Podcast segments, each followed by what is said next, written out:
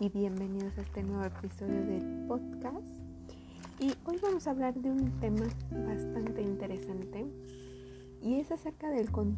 constructivismo y todo lo que esto conlleva y de alguna manera cómo ha estado afectando a los últimos tiempos,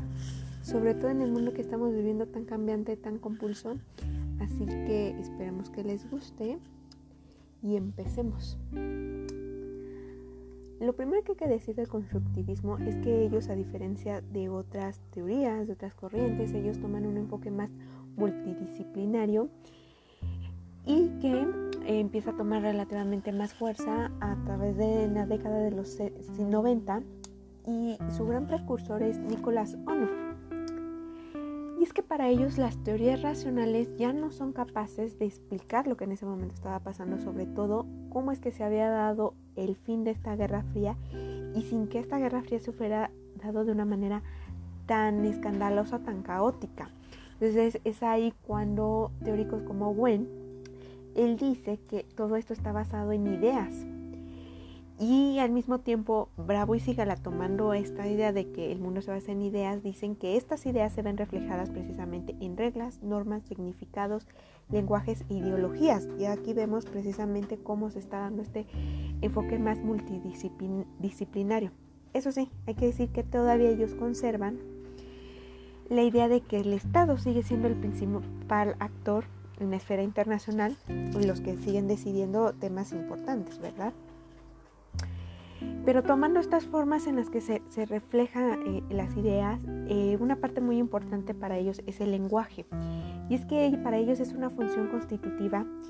y dicen que en el momento de hablar estamos construyendo el mundo tal y como es y hay que ser sinceros, para el lenguaje eso es muy cierto. El mundo se entiende a partir del lenguaje, a partir de que eh, a cierta cosa se le pone un nombre, entonces es que empezamos a entender el mundo y a construirlo al mismo tiempo. Al mismo tiempo ellos toman la hermenéutica como un medio por el que pueden entender todas estas acciones que tiene la sociedad y dicen que una forma de poder ver esto, una forma por decirlo así más tangible es el medio de un documento escrito. Al mismo tiempo, los constructivistas dicen que hay estructuras normativas y dentro de esas estructuras ellos marcan que hay normas que son constitutivas, son aquellas que moldean la identidad de cada uno de los actores, y normas regulativas, que aquí básicamente se conservan los que, todas esas normas que ordenan y que prohíben cosas. Ahora, al mismo tiempo, dicen que como tal no hay una tal regulación que, permita la conducta del Estado que deba de regir bajo una garantía, por lo cual ellos proclaman que sí se debe de permitir todo esto. Y es que Dios no lo ve necesario porque la anarquía al finalmente ellos dicen que es lo que los estados quieren que sea, o sea, no es algo como tal algo definitorio, ellos definen lo que va a ser anarquía. Y por lo tal, todo esto hace que el comportamiento del Estado en política exterior sea determinada al mismo tiempo por lo que está pasando en el, en el interior. Y pues esto va cambiando conforme a veces con cada gobierno. Ahora, todo esto va ayudando a crear cierta identidad en ese Estado que al fin y al cabo lo que busca, busca el Estado, ¿no? Hacer su propia identidad. Y todas estas interacciones que va teniendo con otros estados es un proceso sociológico. Pero solamente recuerden que las identidades y los intereses se dan con las interacciones. Un estado que permanece aislado pues va a carecer de cierto interés y de cierta identidad porque al fin y al cabo esto lo que nos dicen es que vamos conociendo cuál otro estado puede ser nuestro amigo y cuál nuestro enemigo, porque vamos viendo eh, qué mismos ideales van teniendo con nosotros, qué otros valores tienen con nosotros. Y es ahí donde también este, para Bravo y para Sigala dice que todo esto se va formando, esta propia identidad se va formando a través de imágenes que son formadas y proyectadas y hasta modificadas, teniendo elementos que son propios eh, o atributos propios, una conciencia, lo más importante es que tiene una conciencia, el Estado tiene una conciencia del yo como Estado frente a otro Estado, ¿no? Pero dice que a pesar de todo esto, la sociedad, el mismo estado, la misma identidad, mejor dicho, se va, eh, puede ir cambiando mediante un mecanismo estructural mediante procesos sistémicos, mediante procesos de práctica de estrategia, ¿verdad? Y otro punto muy importante aquí es la propia historia. La propia historia de cada país va jugando, de cada estado, mejor dicho, va jugando un papel muy importante. Pero para que esta historia forme parte de la identidad nacional, tiene que ser una historia larga, no puede ser algo corto para que precisamente ya digamos, el mejor ejemplo que se me ocurre es precisamente lo que acaba de pasar en Inglaterra, el asunto de eh, la reina Isabel que bien hay quien dice que eh, la monarquía, nosotros desde este punto de vista, desde México lo vemos como algo pudiera ser anticuado, pero hay que considerar y desde este punto de vista ver que la propia monarquía forma parte de la identidad de lo que es la nación de Reino Unido. Así que precisamente aquí se puede ver y cómo la historia misma ha influido en lo que es la nación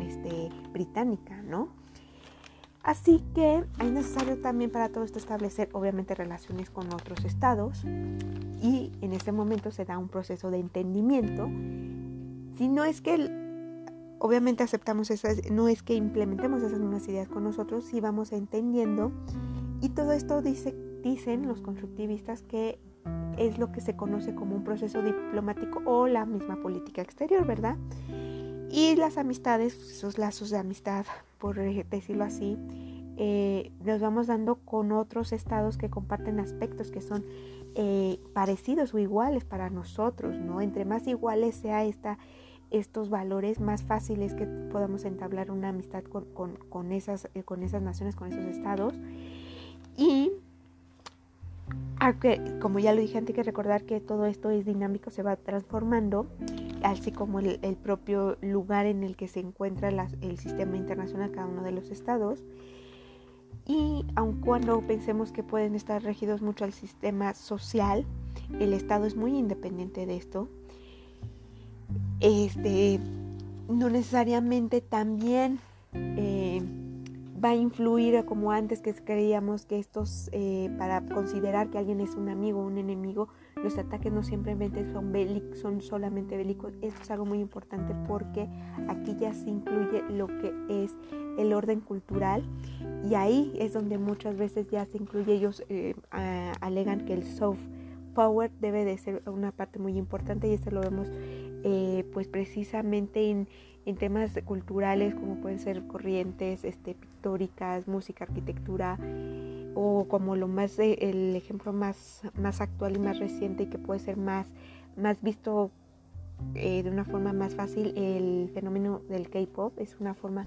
muy muy muy fácil de poder eh, pues ya ver esa influencia que ha tenido y ese eh, soft power que se está manejando y básicamente todo esto es lo que proponen los constructivistas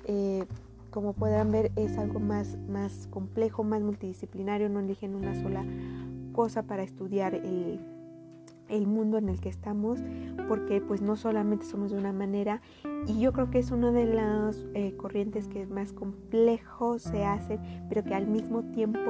más toma en consideración otras cosas como es el lenguaje, como la identidad, la propia construcción de la identidad que nos da, ¿no? El lenguaje no es lo mismo, obviamente eh, todos los que hablamos eh, español que los que hablan francés se van más eh, cercanos unos a otros, pero es una forma de entender la realidad, este tipo, este enfoque que nos da y que como está la actualidad en un mundo cada vez más globalizado, podemos entenderlo mejor y entenderlo desde otro punto de vista y más más, más enriquecido más que otras corrientes, ¿no? Así que bueno, espero que les haya gustado y eso es todo por hoy. Así que nos vemos en el próximo episodio. Hasta luego.